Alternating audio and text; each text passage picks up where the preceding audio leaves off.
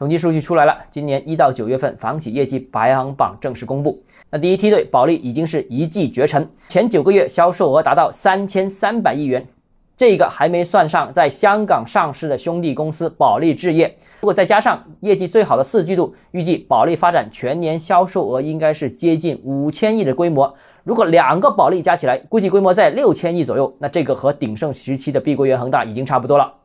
那第二梯队呢？只有万科一家，万科超越保利基本上是没有可能的。如无意外的话呢，这个情况会一直延续到年底。万科呢，一不小心由十年的房地产龙头老大，到了最近几年的千年老二。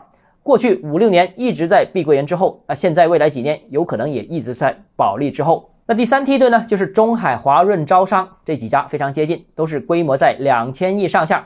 看增长势头，华润最猛，碧桂园依然在第三梯队的中下游水平。目前碧桂园销售额两千亿不到，年底被绿城超过的概率比较大。按目前趋势，跌到第四梯队，跌出前十也不奇怪。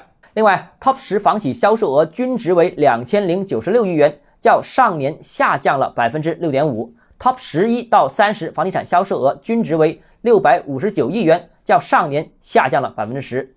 Top 三十一到五十房企销售额均值为三百二十三亿，较上一年下降了百分之十四点六。Top 五十至 Top 一百房地产企业销售均值为一百五十七点六亿元，同比下降了百分之十六点五，说明今年一到九月份全国楼市在进一步下滑当中，房地产企业业绩也是全面的萎缩。好的消息是，九月份连串新政出台，全国房地产市场有复苏的迹象。预计四季度业绩会有一个明显的反弹，不过这个反弹会非常的不均匀。